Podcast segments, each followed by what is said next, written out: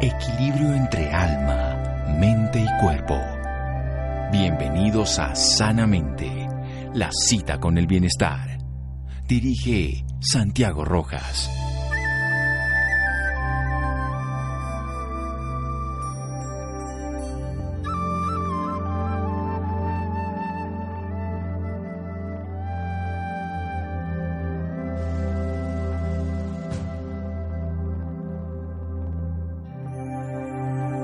Personas deberían disculparse y más personas deberían aceptar estas disculpas cuando se hacen sinceramente. Greg Lehman.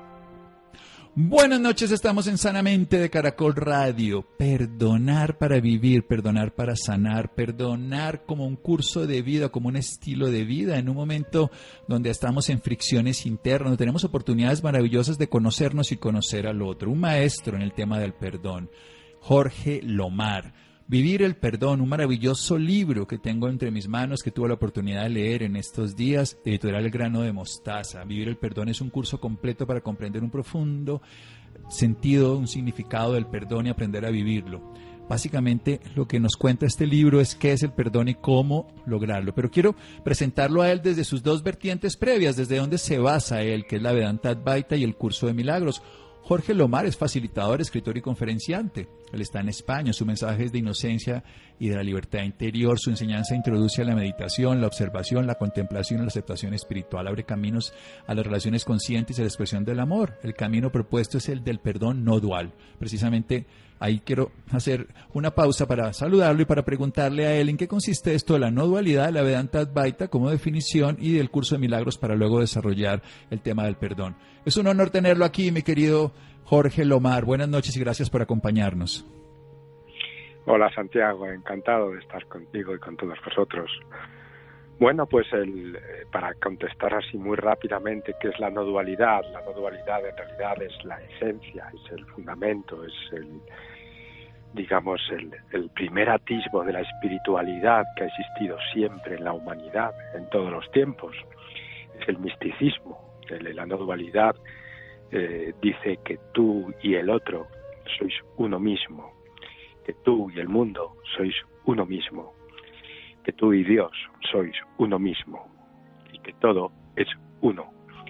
Esto, por lo tanto, es todo un trabajo de conciencia y más allá de lo que significa la filosofía o la doctrina o como quieras decirlo, la enseñanza no dual, a mí me interesa el perdón no dual, que es donde enlaza Oriente y Occidente, que es el camino de Jesús, que es la idea profunda de vivir, como has dicho tú, dedicar la vida profundamente al perdón no dual, es decir, a aplicar esa unidad constante, aplicarla en tu vivir, en tu imaginar, en tu sentir, aplicarla constantemente como, como el proyecto más, gran, más grande de vida que, se puede tener como humano.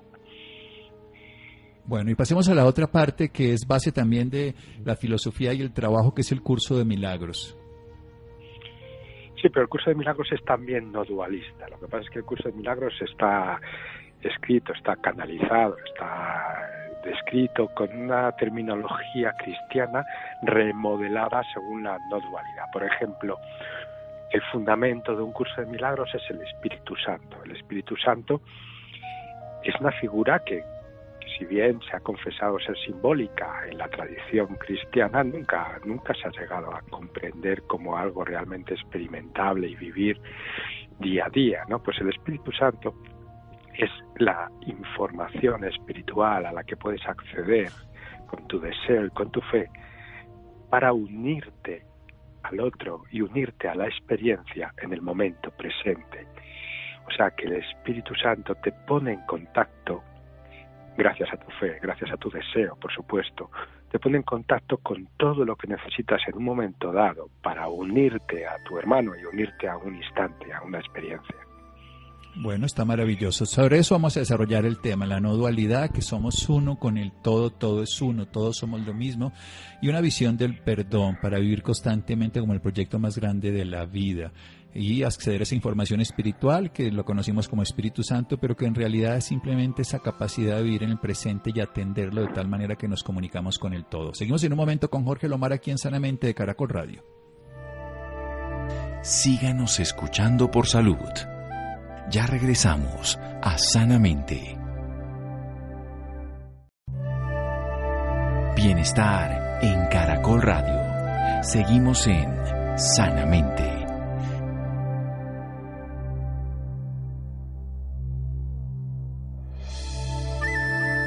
Seguimos en Sanamente de Caracol Radio. Nuestro invitado de hoy, un lujo, autor, además conferencista, inspirador, una persona que nos puede llevar a comprender un sentido más allá de las apariencias, de esa condición de separatividad que en este momento la vida nos está poniendo en jaque, porque nos hace estar más cerca de lo de los demás, pero también que estemos sufriendo. ¿Por qué? Porque tenemos conflictos que no hemos resuelto con nosotros mismos, no nos conocemos con la persona que tenemos al lado. Nos está enseñando desde dos vertientes, la visión no dual de la vida, la Vedanta Advaita, una filosofía compleja, pero que se resume de una manera simple en que todos somos lo mismo. Imlaker Shalaken decían los aborígenes de nuestra tierra, yo soy tú, tú eres yo, somos lo mismo. Estamos hechos de lo mismo con el Creador, con la conciencia, con la vida en toda su manifestación.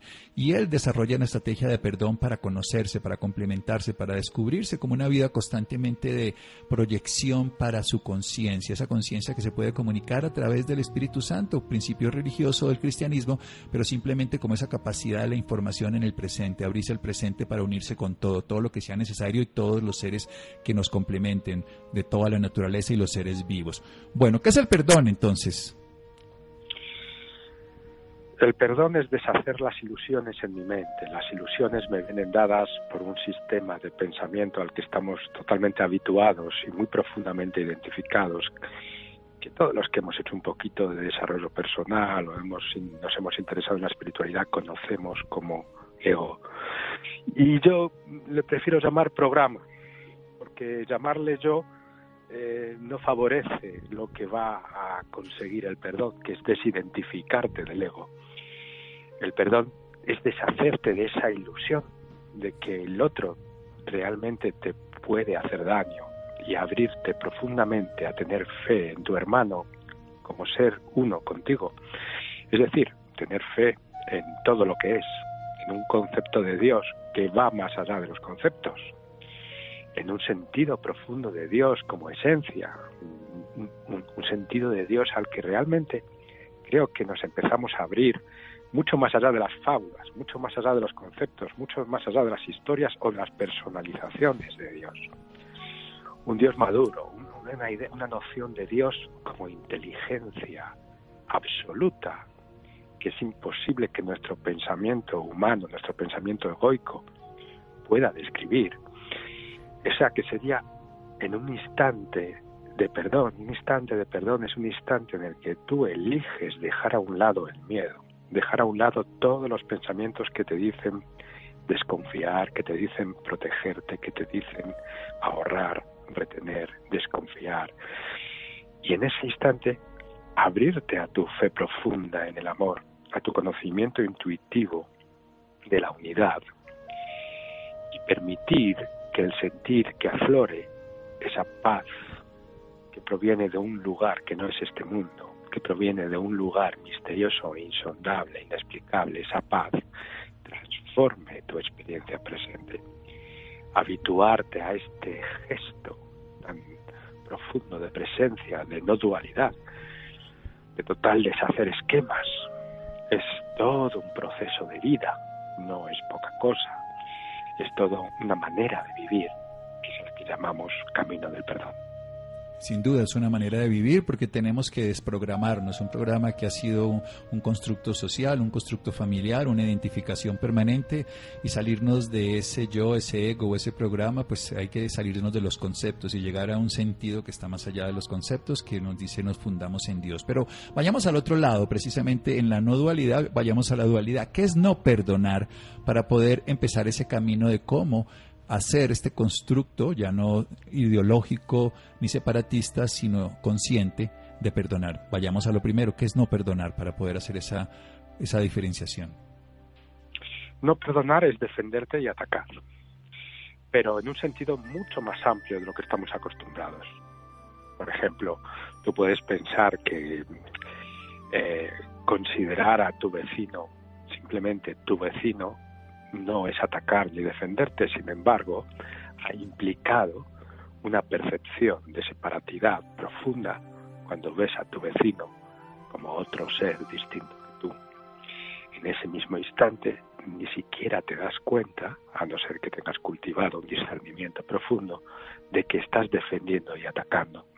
O sea, que defender y atacar es un sistema de pensamiento con el cual estamos identificados, es como habitual en nosotros. Estamos constantemente escuchando, dialogando incluso con un pensamiento que surca por nuestra conciencia y que hemos dado por hecho y lo que dice son verdades, influye absolutamente en nuestra emocionalidad, nos da directrices morales, nos hace juzgar constantemente al otro. Ese sistema de ataque-defensa normalmente y tradicionalmente lo hemos llamado juicio, ese pensamiento juzgador. Precisamente en estos momentos, con todo esto del coronavirus, ahí es muy fácil observar cómo se disparan los juicios a las decisiones políticas, a las decisiones policiales, a las decisiones de tu vecino con respecto al estado de alerta, al menos aquí en España hay estado de alarma, eh, a las decisiones que toma la dirección de, un comercio, de una empresa, de un banco. Está todo el mundo hablando de las decisiones de los otros. Y esto no es nada más digamos, lo que ocurre cuando una circunstancia es especial o un cambio es brusco, que los usos habituales se convierten en abusos, que los juicios habituales salen a relucir con mucha más fuerza, con mucha más evidencia y nos proporciona a todos una oportunidad de observación y profundidad maravillosa. O sea, esto es una oportunidad. Sí, esto es una oportunidad increíble que, colectivamente, como conciencia colectiva, nos hemos, nos hemos fabricado maravillosamente. Fíjate, todo el mundo decidiendo confinarse en casa, parar la actividad y entrar a mirar qué pasa cuando empiezas a ayunar de toda esa rutina. ¿Qué ocurre? Bien, Sí, dejamos de mirar para afuera, ya que no podemos salir afuera, salgamos adentro, o sea, vayamos adentro, adentro no solamente de nuestro hogar como familia, sino adentro de nosotros mismos como conciencia, para deshacer esas ilusiones del yo, para encontrar esa vivencia de la inteligencia que vive en nosotros y para dejar de juzgar. Pero hagamos un plan. ¿Cómo podemos evitar juzgar? Porque ese es el proceso con el que nosotros nos hemos criado. El intelecto nos ha llevado a discriminar todo en bueno o malo, correcto o incorrecto, afín a mí, rechazado por mí, de, en el sentido que yo voy, en el sentido contrario, y construir un proyecto de vida donde no juzguemos, donde no critiquemos, no destruyamos, no comparemos, no compitamos, es complejo. ¿Cómo lo hacemos? No lo hacemos.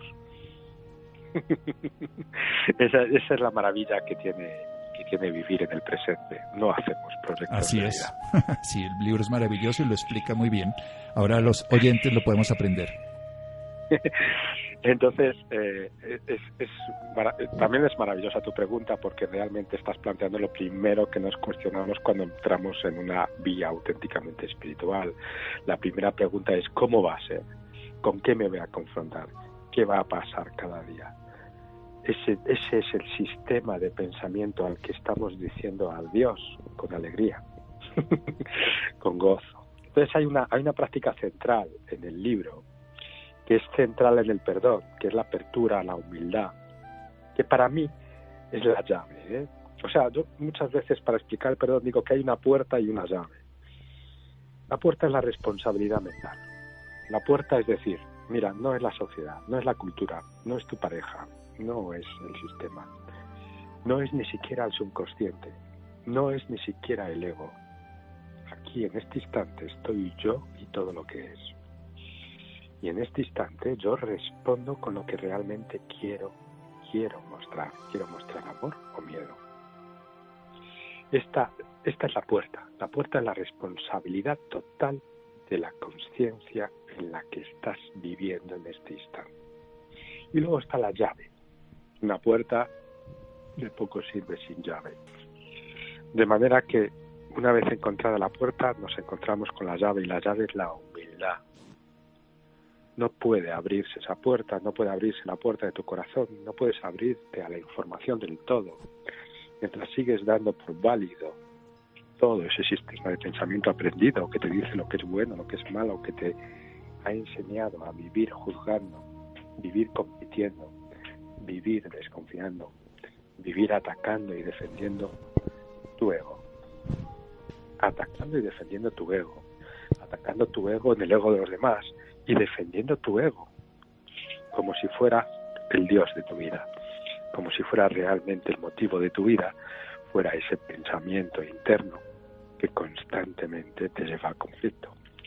Muy bien, vamos a hacer otro pequeño corte, Jorge, disculpe. Sí, sí, estupendo. Vamos a hacer otro pequeño corte y vamos a avanzar en ese pequeño gran personaje que tenemos todos, ese yo, ese ego, ese programa que es el que estamos aprendiendo a deshacer, a deshacer de las ilusiones que nos hacen ver la vida de una manera diferente y separada. Seguimos aquí en Sanamente de Caracol Radio.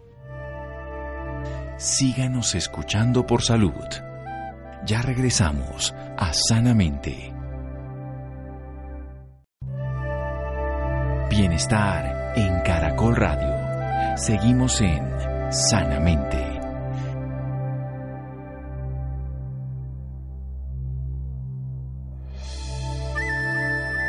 Seguimos en Sanamente de Caracol Radio. Vivir el perdón, un curso para comprender el significado del perdón y aprender a vivirlo. Jorge Lomar, el autor invitado esta noche de El grano de mostaza, ediciones El grano de mostaza de Barcelona. Nos está enseñando a soltar el programa. Porque básicamente no hay que llegar a ningún lado, no hay que llegar a perdonar, hay que abrirse a la oportunidad de experimentar el presente. Pero entonces hay una puerta, una puerta de responsabilidad total, mental, mía. Yo respondo por todo lo que está ocurriendo y entonces decido qué mostrar. ¿Qué voy a mostrar en mi vida? Pues puedo mostrar amor o puedo mostrar miedo. Depende de esa decisión, pues por supuesto va a ser el resultado de mi vida. Pero hay que mover una llave. Una llave es una apertura desde la humildad.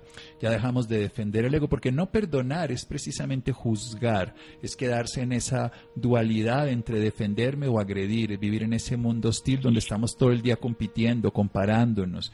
Y es por eso que podemos tomar decisiones. Elijo el tiempo, la eternidad, elijo ser cuerpo, ser mente, elijo la esclavitud, elijo la liberación Elijo ver defectos o ver amor, elijo ir por mi cuenta o ir por la vida, elijo la soledad o la plenitud, el temer a la vida o el confiar en ella.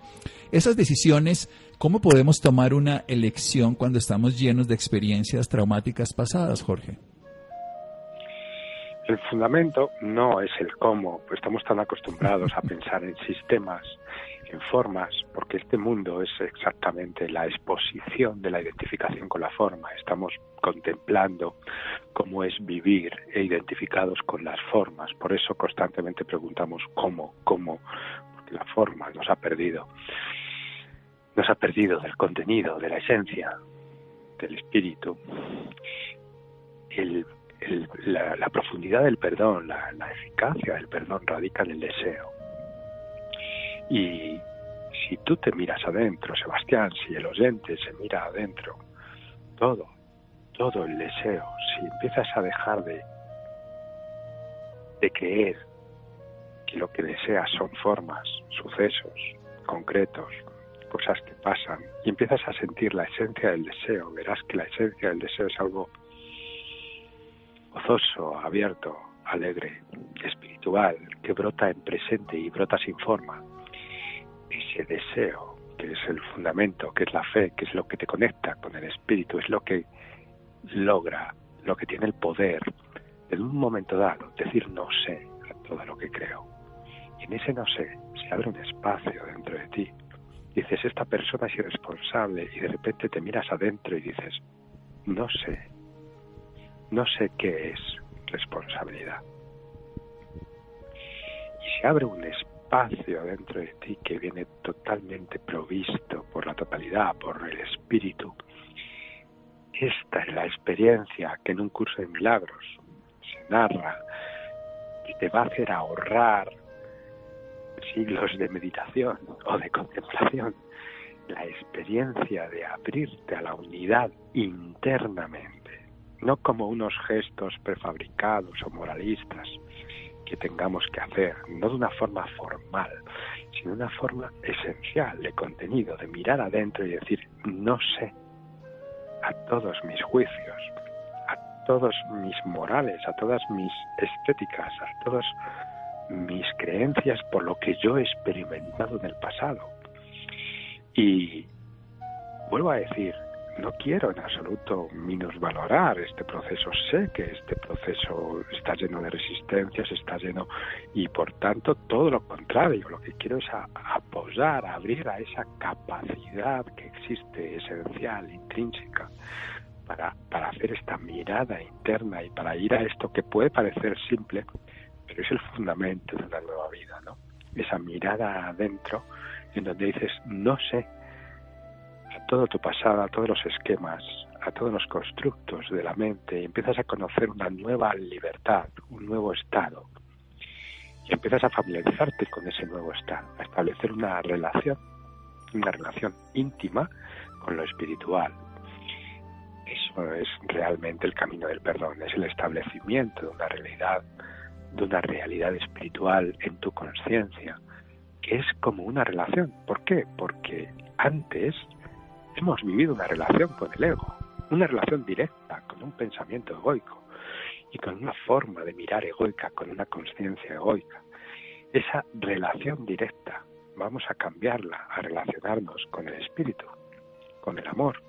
Y esa decisión se ha de tomar 70 veces 7 al día, por decirlo claro y pronto, al día. O sea, es una decisión constante de elegir paz, por encima del conflicto y de comprobar cómo solo el conflicto se puede comenzar a deshacer dentro de la conciencia. Fuera no tiene sentido corregir al hermano, no tiene sentido establecer sistemas, intentar crear comités, eh, enarbolar banderas, no tiene ningún sentido.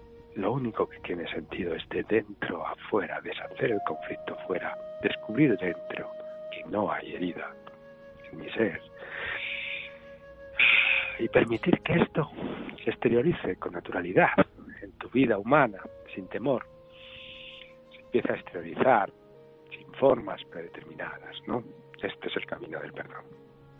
Un camino maravilloso de conocerse a sí mismo, un camino que nos permite además saber que todos somos uno, pero algo algo simple y algo a la vez complejo para el ser humano, descubrirse ignorante para encontrar la sabiduría, la creatividad que todo artista verdadero, no el que reproduce obras ya repetidas como artesano, sino artista creador del no sé, sé, solo sé que nada sé, que nos abre una sabiduría que ya se sale de la caja del pensamiento nuestro, egoico, para una conciencia. Es como salirnos de nuestro pequeño computador, ordenador, para entrar en un Internet, pero ya en este caso no diríamos solamente local, planetario, sino cósmico. Y hablemos un poco de algo fundamental que está ocurriendo y en la misma dirección se puede llegar a tocar ese proceso, el temor. El temor a perder, porque ese ego no solamente es una idea que tengo de mí mismo, sino de lo que yo considero que tiene valor, mi casa, mi familia, mis posesiones, mi estructura de pensamiento, la idea que tengo de la sociedad moderna, este mundo como ya se ha construido que es perfectamente válido para lo que yo creo y todo está tambaleando. ¿Cómo lidiar con ese temor? Lo único que deshace el temor es eh, la conciencia trascendente del sí mismo. No existe ninguna otra cosa que pueda deshacer el temor. Eh, tú puedes decirte, repetirte interiormente que las cosas te van a ir bien, que vas a conseguir dinero después de esta crisis.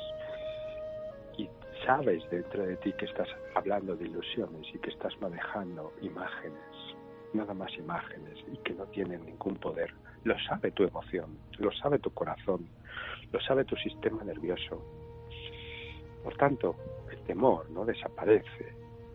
Simplemente jugamos con ilusiones, preguntamos a los expertos, a los economistas, nos dibujan imágenes de futuro, hacen sus cálculos y sabes perfectamente que en el pasado tampoco acertaron.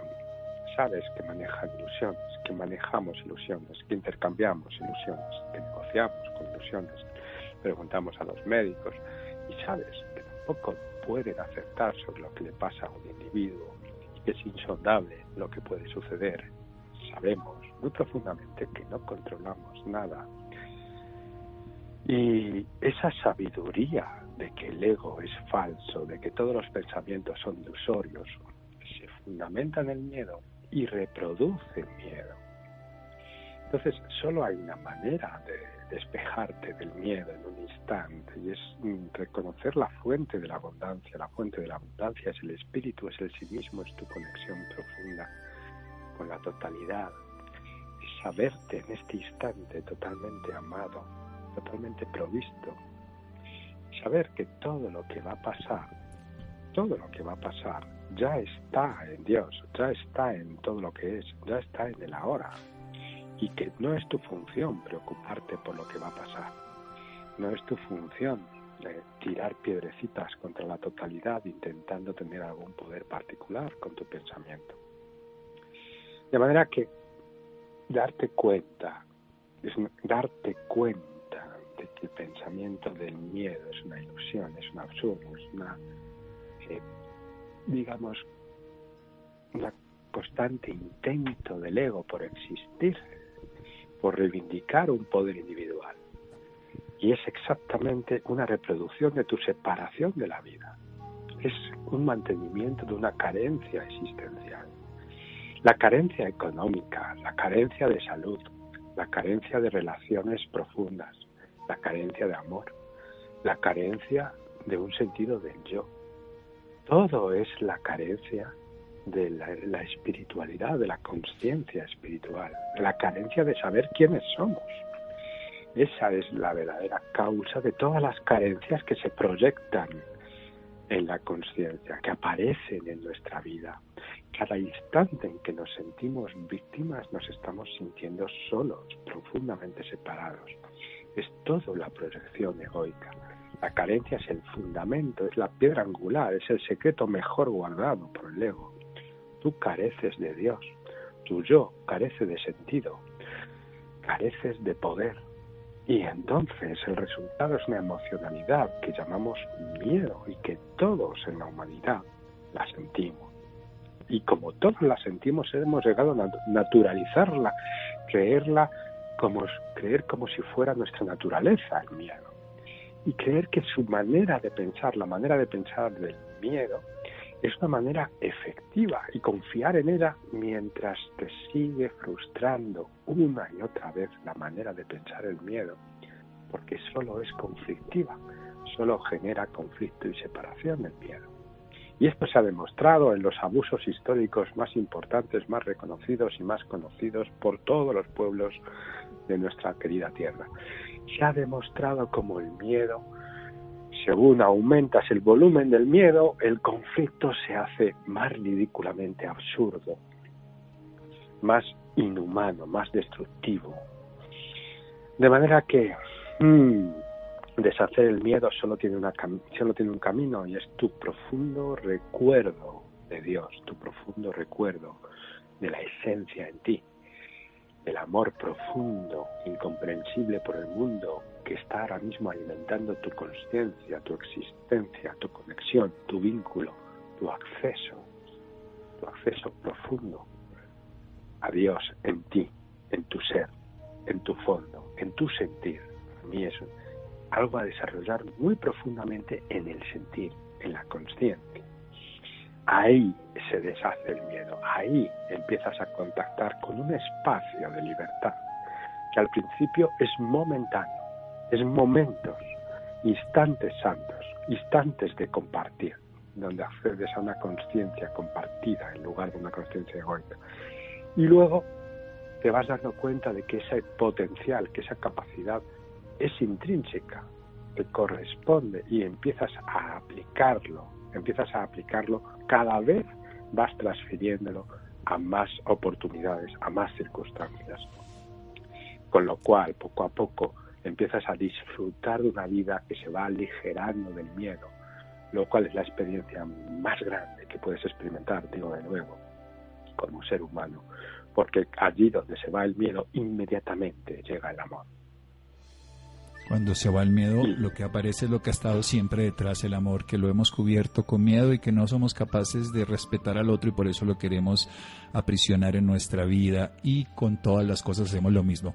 Jorge, se termina el tiempo, vamos a tener seguramente otras oportunidades, pero en este instante maravilloso hemos aprendido una estrategia de vivir el perdón, algo maravilloso que nos conecta con la totalidad, nos deja esa gran esperanza si lo queremos mirar como una posibilidad, pero sobre todo una oportunidad que es en este presente, abrirnos a vivir el amor, una puerta que es la responsabilidad de que yo respondo por lo que pienso y decido amar y no temer y una llave que es la humildad, una humildad de saber que no sé nada, ese no sé frente a lo que me ha pasado, ese no sé frente a lo que ha ocurrido, ese no conocimiento que dirían los orientales nos pone en esa capacidad de descubrir en cada presente lo que está ocurriendo. ¿Dónde lo podemos seguir, aprender más de ustedes, su sabiduría, Jorge? ¿En qué algún tipo de página web o algún tipo de red social?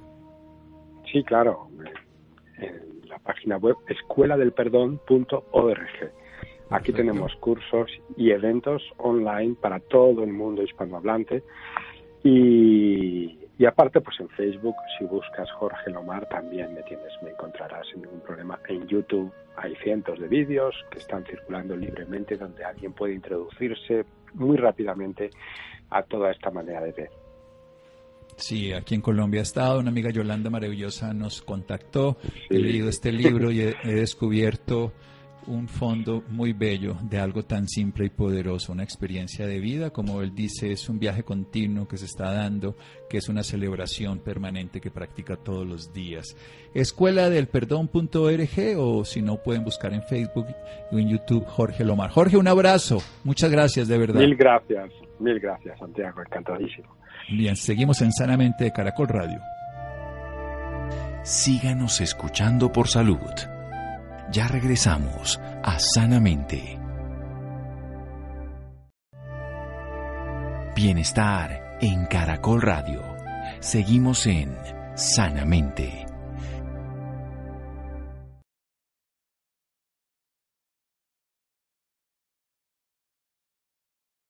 Seguimos en Sanamente de Caracol Radio. Los interesados en el tema de Jorge Lomar, la página es www.escueladelperdón.org. Pueden encontrar en las diferentes páginas como Facebook o videos en YouTube con Jorge Lomar hablando sobre el perdón. Bien, cambiamos de tema. La prevención del hipotiroidismo en recién nacidos. A nivel nacional se realiza el examen de tamizaje cuando nacen. Esto ya lo, están incluidos en todos los sistemas de salud, que es muy importante porque esta condición del hipotiroidismo diagnosticada y tratada en el recién nacido es totalmente manejable, pero si no, vamos a tener retardo psicomotor severo y se puede corregir, se puede tratar, se puede diagnosticar y el sistema de salud lo cubre. Laura, buenas noches. Santiago, muy buenas noches para usted y para todas las personas que nos sintonizan a esta hora. El hipotiroidismo en recién nacidos es un trastorno en el cual la glándula no produce la cantidad de hormonas que son importantes para el desarrollo. Para hablarnos un poco más sobre este tema, nos acompaña esta noche la doctora Liliana Mejía. Ella es endocrinóloga pediatra y miembro de la Asociación Colombiana de Endocrinología Pediátrica, ACEP. Doctora Liliana, muy buenas noches y bienvenida sanamente de Caracol Radio. Muy buenas noches, gracias por la invitación y cordial saludo a toda la audiencia. Gracias por la invitación para permitirnos este espacio para hablar sobre hipotiroidismo. Bueno, doctora, para empezar y contextualizar un poco más a nuestros oyentes, díganos de qué se trata esta patología. El hipotiroidismo congénito es una enfermedad endocrina la más común de las enfermedades eh, de endocrinología pediátrica que se caracteriza por una falta en la función y en la producción de las hormonas tiroideas por parte de la glándula tiroides o por parte del mensaje que le envía la, la glándula hipófisis a esta glándula tiroides para que produzca estas hormonas. Y estas hormonas son de vital importancia para el organismo y su ausencia va a generar que el paciente tenga alteraciones a nivel del cerebral, participan en la formación del cerebro, en la unión de la sinapsis o sinaptogénesis. También participan en lo que es la función cardíaca, intestinal, en el crecimiento y desarrollo del niño, en el control de la temperatura.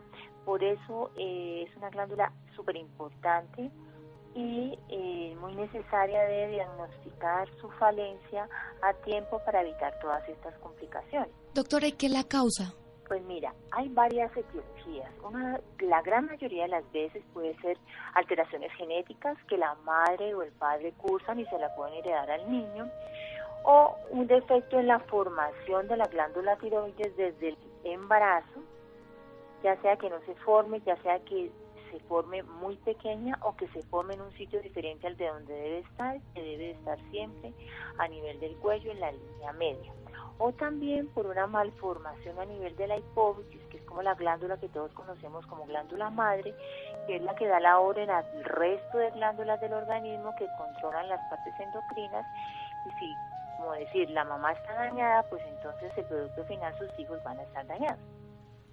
La otra también, que no es en recién nacidos, es que yo autodestruya mi glándula tiroides y forme parte de enfermedades que se llaman autoinmunes. ¿Y esta patología se diagnostica más en niños o en niñas? Pues mira, las patologías autoinmunes se diagnostican más en niñas, pero esta patología de hipotiroidismo congénito realmente pues no tiene todavía una prevalencia entre niños o en niñas. Sí se sabe que es un poquito más frecuente en niñas del sexo femenino pero eh, en Colombia no hay todavía una estadística exacta cuando la causa es de recién nacida. En autoinmunes sí sabemos que es más frecuente en mujeres. Bueno, ¿y cuáles son los síntomas que ponen alerta a los papás cuando hay un niño con hipotiroidismo?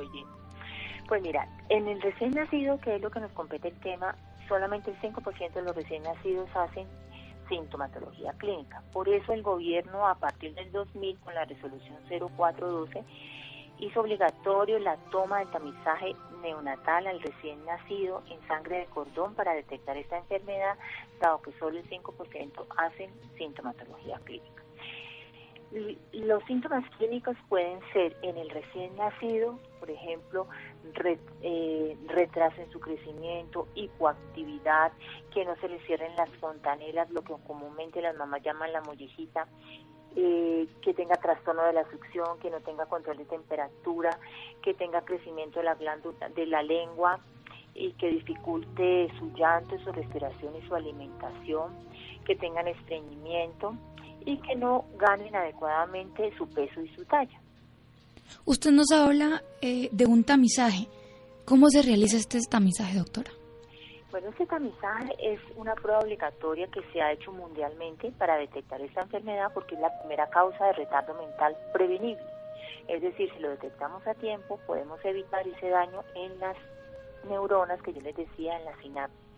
Entonces, este tamizaje, todo recién nacido, en la sala de parto o de cesárea, se debe tomar una muestra de sangre del cordón umbilical y ella se toma en un papel filtro, se le toma muestra de la sangre del cordón y ese papel filtro es llevado a un procesamiento a través de un laboratorio central que el gobierno ha destinado y se le hace seguimiento a ese resultado. Si ese resultado sale alterado, se llama a la madre y se le dice que su niño probablemente puede tener hipotiroidismo y se debe reconfirmar ese resultado, porque el tamizaje, la palabra lo dice, es como un escaneo de cuánta población pudiera llegar a tenerlo no todos los que salen aquí son 100% positivos, entonces se debe reconfirmar para ver cuál de esos sí sale positivo y establecer un diagnóstico temprano y un tratamiento oportuno para evitar todas las complicaciones.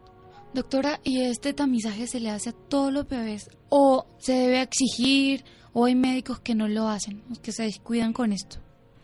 A todo recién nacido se le debe de hacer este examen por ley a través de esa resolución todos los médicos que trabajamos con recién nacidos en parto lo hacen, solamente se salvan aquellos niños, o sea, se salvan del examen entre comillas, aquellos niños que nacen en casa, que o por parteras, porque todavía hay algunos sitios recónditos que pueden haber, entonces esos niños no se les hacen, pero en ese, en ese instante, pero cuando ese bebé llega a su primera consulta con su pediatra con su médico general, ese médico tiene la obligación entonces ya de mandarle un tamizaje, no tamizaje, una muestra en sangre, porque es obligatorio hacerle a todo recién nacido en Colombia ese, ese estudio. Si no, estaríamos incurriendo en una falla ética los médicos. pero a todo niño que nace en manera hospitalaria se le debe hacer. Ok, doctora, y por ejemplo, si el niño nace con hipotiroidismo, ¿cuáles serían los tratamientos para este bebé? Bueno, es un tratamiento muy fácil. Si se confirma con una muestra de talón y luego se reconfirma con una muestra en sangre, se le debe iniciar un tratamiento que es con la hormona tiroidea eh, a una dosis calculada por kilo de peso. Y se deben hacer controles durante el primer año de vida, cada dos meses, con nuevamente examen de sangre que se llama hormona estimulante del tiroides y tiroxina libre, que son los controles que se le hacen cada dos meses para saber si tú estás dando la cantidad de hormona tiroidea, que sería la terapia de reemplazo, suficiente para mantener en sangre los niveles adecuados del niño y evitar que haga esas complicaciones. Es un tratamiento muy fácil, debe darse en ayunas, con agua, debe esperar media hora para poder dar su lactancia materna, para poder que éste se absorba y haga sus efectos de manera adecuada en todo el organismo. Bueno, doctor, y ya para finalizar, ¿qué consejo le puede dar a nuestros oyentes sobre este tema? Bueno, el primer consejo es que toda mujer en embarazo debe también tener un control de su función tiroidea, porque como es una patología muy frecuente ya en la mujer adulta, entonces si la mamá tiene un hipotiroidismo puede afectar el crecimiento de su bebé en, el vientre. Entonces mamás en embarazo deben tener control por parte de ginecología de su función tiroidea. Y una vez nace su bebé, la mamá debe exigir a su médico que le hagan su tamizaje neonatal y estar pendiente de su resultado que no debe tardar más de una semana y si la mamá se da cuenta que no le ha llegado ese resultado, debe estar muy al tanto de pedirle a su médico o a su hospital donde tuvo su bebé su resultado para que evitemos que se nos escapen niños con esta patología y no vayan a tener retardo mental, sabiendo que es una causa muy prevenible a través de ese examen de tamizaje. Entonces, como mamá, debemos estar pendientes de ese resultado una vez salimos de nuestro parto o de nuestra cesárea para evitar que nuestro niño tenga esas complicaciones. Perfecto, doctora Liliana. Y bueno, y las personas que deseen más información, ¿dónde la pueden encontrar? Bueno, mira, yo trabajo en el Hospital Infantil Club Noel y en la Clínica Valle de Lili. Trabajamos con un grupo de endocrinólogos y eh, el manejo de este niño con hipotiroidismo congénito pues es un manejo multidisciplinario donde si tu niño tiene hipotiroidismo pues lo manejamos los endocrinos, crecimiento y desarrollo y también los genetistas para hacer eh, y también los de rehabilitación para evitar que estos niños tengan ese retardo mental y poder manejar a tiempo. O sea, debe ser un equipo multidisciplinario. Bueno, doctora Liliana, muchísimas gracias por esta valiosa información y por acompañarnos esta noche en Sanamente de Caracol Radio. Bueno, muchísimas gracias a ustedes y también pueden encontrar más información en la página eh, web de la Asociación Colombiana de Endocrinología Pediátrica, que siempre estamos haciendo campañas para prevención y manejo de las patologías endocrinas. Muchísimas gracias a ustedes por el espacio y que tengan buena noche. Muchas gracias. Llegamos al final de Sanamente. Muchas gracias a Nelson, a Santiago, Ricardo Bedoya y Esti Rodríguez. Quédense con una voz en el camino con Ley Martín. Caracol piensa en ti. Muy buenas noches.